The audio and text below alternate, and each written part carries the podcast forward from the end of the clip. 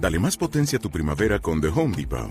Obtén una potencia similar a la de la gasolina para poder recortar y soplar con el sistema OnePlus de 18 voltios de Ryobi desde solo 89 dólares. Potencia para podar un tercio de un acre con una carga. Potencia para recortar el césped que dura hasta dos horas. Y fuerza de soplado de 110 millas por hora. Todo con una batería intercambiable. Llévate el sistema inalámbrico OnePlus de 18 voltios de Ryobi. Solo en The Home Depot. Haces más. Logras más.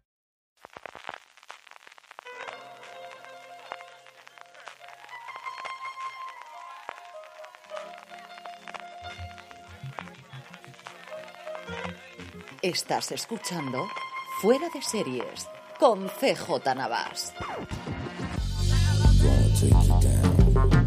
Bienvenidos a Streaming, el programa de fuera de series en el que servidor CJ Navas te trae todos los días las principales noticias, estrenos, curiosidades, trailers y demás del mundo de la serie de televisión.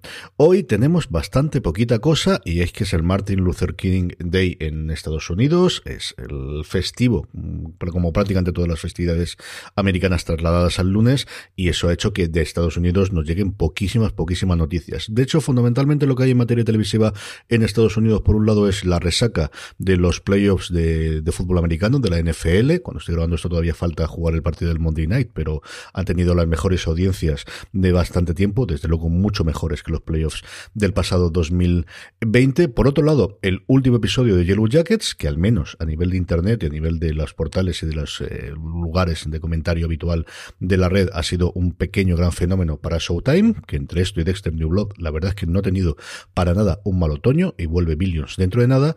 Y luego la tercera estaba, ahora cuando estoy grabando la noche del 17, para dejaros esto preparado a la primera hora del 18, las primeras eh, reacciones que ha salido a un perfil de New York, que podéis leer en Vulture, os pondré el enlace como siempre en las notas del programa, que las tenéis en vuestro reproductor si es capaz de leerlas, y si no, como siempre en foradeseries.com, sobre la figura de Josh Whedon. Es un perfil general, una conversación amplia que ha hecho la redactora de la entrevista, mm, recordando todo lo que ocurrió el año pasado con él, contando con su participación, dice que le entrevistó durante dos días, él cuenta cosas de su infancia, cosas del este, algunas en las que pide perdón, otras que de aquella forma, otras en las que dice que esto no es así.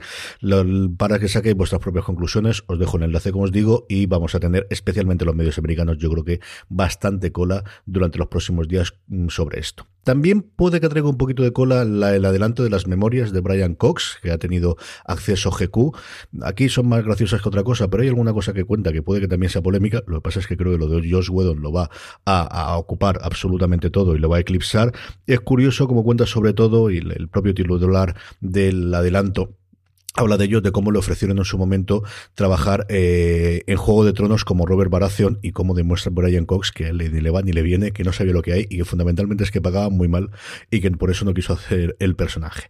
Habla también sobre eh, Harry Potter, habla también sobre Piratas del Caribe y varias cosas en el tono que te puedes imaginar cuando alguien está ya de vuelta de absolutamente todo y que además se ha encontrado con Succession por el camino. La última noticia internacional que tenemos, bueno, dos, una internacional y una que nos pilla un poquito de cerca. La primera de ellas es que la BBC va a tener congelada la tasa con la que se financia fundamentalmente. Sabéis que los británicos pagan todos los años una tasa en torno a 160 libras para poder ver la BBC y que tradicionalmente siempre ha estado muy perseguida aquella gente que, usaba la televisión y que no lo pagaba. Eh, estaban intentando la corporación que lo subiesen a 180 libras y el gobierno ha dicho que durante dos años como mínimo va a estar congelados. La BBC ha dicho que eso va a hacer que tengan que ahorrarse entre unos 2.000 millones de libras que es un poquito exagerado, si el presupuesto son 3.500, pero bueno, esos son el juego político que van a tener entre unos y otros, un gobierno británico que está en otras cosas bastante más complicadas, desde luego que la BBC, pero asuma una más. Con ello, de todas formas, a ver qué evolución tiene una BBC que ya se está empezando a financiar en torno a, 700 millones de libras sacó el año pasado de la venta a terceros de su producción y de las coproducciones que realiza. Y la última, como os decía, que es internacional, pero que nos pilla también de cerca, es que Bárbara Salavé, que era hasta ahora la jefa de Warner Media Italia, pero que recientemente se le había añadido tanto España como Portugal a sus dominios, eh, va a dejar su cargo y esto abre toda una posibilidad de saber quién va a ser la nueva eh, o el nuevo eh, jefazo de Warner Media ahora que nosotros estamos ahí dentro y que evidentemente va a ser la persona que tenga que marcar el camino, por un lado, de HBO Max como la joya de la corona y por otro lado, con todos esos canales de pago que tiene Warner en España, especialmente TNT, que ocurre con él con el futuro que, y con esta persona. Entiendo que no tardarán demasiado con el lanzamiento que hay, con toda la necesidad que tienen de, de nutrir a HBO Max de contenido. En cuanto sepamos alguna cosa, seguiremos informando. Está habiendo muchos movimientos a nivel de personal directivo en las cadenas españolas. Mucho, mucho en los últimos tiempos, mucho fichaje, mucho cambio de barco de un sitio a otro, tanto en cargos directivos importantes como en cuadros intermedios en los últimos tiempos. Nos vamos a Movistar Plus, dos confirmaciones de fecha. Bueno, ya sabéis, como en Movistar, uno confirmación de fecha y otro confirmación de mes. La serie de Martin Freeman de la que os hablé en su momento, de Responder, hablando precisamente de la BBC, esta serie en la que Martin Freeman hace de un policía el Liverpool eh, con el turno de noche, que tiene una pinta espectacular. ¿Para qué a decir otra cosa? El tráiler vale toda la pena del mundo. Se ha confirmado definitivamente que se estrena el 31 de enero. A ver qué tal funciona, a ver si es el nuevo Vigil, a ver qué nos trae el bueno de Martin Freeman. A mí me tienen totalmente comprado con él y con la temática de la, de la serie. Seguro que hablamos sobre ella. Y otra, no nos dejamos los policiales, cambiamos en este caso a las series españolas. La unidad, su segunda temporada, va a ser estrenada el marzo del 2022. Como os decía antes, Movistar últimamente se ha apuntado a la moda de decir primero el mes y después el día. Esta segunda temporada lo que vamos a hacer es que el objetivo de los terroristas será la propia unidad y sus miembros. Vuelve Daniela La Torre a los mandos, ahí a dirigir los episodios. Alberto Marini hace los guiones junto con él, junto con Amelia Mara, Alfred Pérez Farga y Roger Danés. Vuelve todo el equipo liderado por Nazali Poza, de una de las series que mejor le funciona Movistar Plus, quizás un poquito ocultada posteriormente por el éxito de Antidisturbios eh, cuando se estrenó al final de año, pero al final aquella no siguió y esta sí. Un par de estrenos que tenemos más también. Uno, yo creo que una cosa muy inteligente que ha hecho el grupo MC y es coger la miniserie que en su momento hizo el Sci-Fi Channel americano con eh, Dune, que hizo primero una adaptación de la novela, que no se ha vuelto a contar demasiado, siempre se habla de la película original o de la película, la primera adaptación que se hizo de la novela a cargo de David Lynch, pero luego tuvo esta continuación a formato de miniserie y la miniserie que continúa de alguna forma lo que veremos después de la parte 2 del Dune de Villeneuve, eh, llamada Hijos de Dune, la vamos a ver el 28 de enero. Va a verse completa, como os digo, es una con el presupuesto de aquella época de la televisión, no os imaginéis desde luego ni de lejos los efectos especiales ni los dineros que ha tenido Denis de Villeneuve para hacer su adaptación cinematográfica reciente, pero bueno, pues para los completistas, y es una serie que era muy complicada de encontrar en España porque se estrenó en las series de 2003, si no recuerdo mal, o sea que ha llovido un poquito con, por el tiempo. Como grandes atractivos en cuanto al elenco que tenemos, es contar con James McAvoy, tremendamente jovencito, yo creo que es uno de los primeros papeles que él hizo, y Susan Sarandon en modo absolutamente imperial, y nunca mejor dicho, cuando veáis las imágenes, tenéis el tráiler precisamente para que podáis verlo. Y luego Apple ha confirmado más fechas de estrenos prácticamente hasta marzo, y os leo algunos de ellos que son muy interesantes. Como sabéis, habéis escuchado fuera de series de este fin de semana que colgamos ayer lunes, el 21 de enero, nos llega la continuación de los Fraggle, los Fraggle, la diversión continúa, el 21 de enero, la tercera temporada temporada de Servant. El 28 de enero de After Party, esta serie con, de comedia con investigación muy en plan 10 negritos acerca de un asesinato que se produce en una fiesta después de una reunión de instituto con un eh, elenco de, excepción y especialmente con la producción eh, de Miller y de Lord, de los responsables de la Lego película y de Spider-Man Un Nuevo Universo. Qué ganas, por cierto, tengo de ver la continuación de esta película. Ocho episodios, se lanzan los tres primeros el día del estreno, el 28 de enero, y luego uno a partir de ahí, cada viernes, os podré hablar dentro de poquito sobre esta serie. El 4 de febrero nos llega Sospechosos, un grupo de cuatro británicos que son apresados por la policía británica mm, acusados de haber secuestrado al hijo de una mm, alta ejecutiva interpretada por Uma Thurman mm, tiene bastante pinta de, de, thriller a lo británico y como os digo también podré hablar de ellas dentro un poquito El 18 de febrero la serie que más ganas tengo de ver que es Separación, Severance en su versión original. Ya os hablé de su, ya su momento eh, y lo puse además como de las series que más ganas tenía de ver en el top de que realizamos de las series más esperadas para el 2022. Dirigida por Ben Stiller, creada por Dan Erickson, un absoluto desconocido para este el que os habla y de hecho miré su IMDb y no vi que tuviese ninguna cosa relevante. Vuelve a, coincidir Ben Stiller con eh, Patricia Arquette. Tenemos junto a ellos Adam Scott, John Turturro, eh, Christopher Walken, una estética muy ochentera, una cosa de ciencia ficción. Eh, Mark Scout, que es el personaje de Adam Scott, dirige un equipo en Lumon Industries cuyos empleados se han sometido a un procedimiento quirúrgico que separa completamente los recuerdos del ámbito laboral y de los de la vida personal tiene una pinta de las imágenes que he visto, como os digo, espectacular, tengo muchas ganas de ver.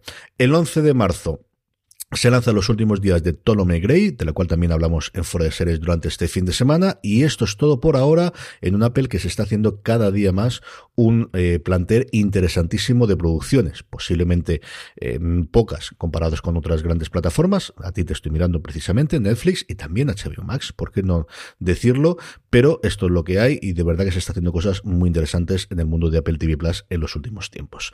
Trailers, muy poquita cosas. Aprovecho para contaros una, que es una serie que nos va a llegar en el futuro de Start Play llamada Shining Vile o que se estrenará el 6 de marzo con Courtney Cox, con Greg Kinnear.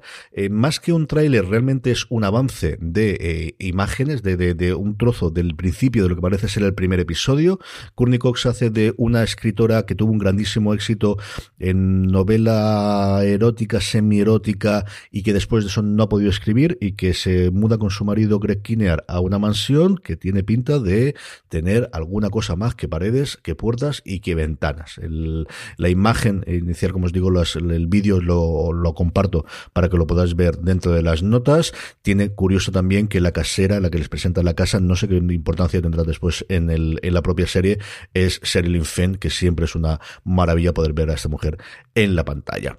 Estrenos. A los estrenos de ayer lunes de Somebody Somewhere en HBO Max, del que hay muy buenas críticas que nos vienen de Estados Unidos, a la segunda temporada de The Wall en Cosmo, a Nadia en AMC y a Surreal Estate en Sci-Fi, se suman hoy martes 18 Operación Búfalo en Filming y sobre todo Sequía, el primer gran estreno de Radio Televisión Española de la 1, un nuevo thriller, que es un, género que le está funcionando muy bien, también porque es el que están haciendo, no nos vamos a engañar, antes de que este jueves nos vuelvan los Alcántara a alegrar es la noche de televisión española. Sequía, como os digo, el primer episodio en la 1 y lo tendremos a partir de la mañana siguiente, como suele ser habitual, en RTV Play.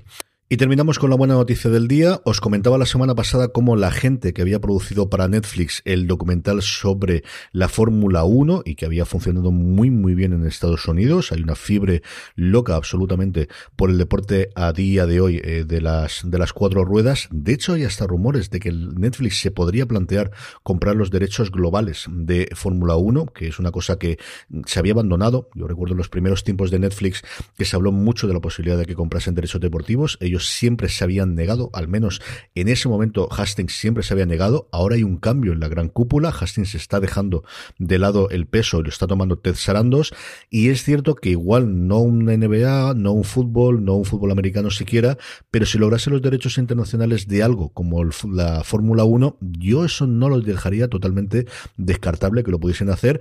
Otra cosa es que los organizadores de la Fórmula 1 quieren vender los derechos a un único lugar en vez de venderlos país por país que igual es más rentable. No sé cómo estará la cosa por ahí. Pero como os digo, eh, se anunció, si recordáis hace un tiempo, que iban a hacer un documental igual siguiendo la jornada o la temporada, mejor dicho, de golf durante este 2022, lo cual para mí es una gran noticia porque me gusta mucho y ahora ha salido la noticia de que van a hacer exactamente lo mismo, de hecho ya lo están haciendo con la temporada de tenis y sí, están grabando ahora mismo en Australia, así que si ya hubiese sido interesante desde el principio, después de todas las semanitas que hemos tenido de Djokovic para arriba y para abajo, pues más interesante es todavía cómo puede quedar este documental. No sé si esperan a estrenarlo para el final de, de temporada, si harán como de Fórmula 1 de estrenar simultáneamente conforme se vaya rodando. En fin, que seguiremos eh, informando porque tiene pinta de que puede funcionarle tremendamente bien a Netflix en un deporte tan global como desde luego es el tenis. Y hasta aquí llega el episodio de hoy de streaming. Mañana volvemos, esperemos con más noticias tanto de allí como de aquí. Gracias por escucharme, gracias por estar ahí. Recordad, tened muchísimo cuidado.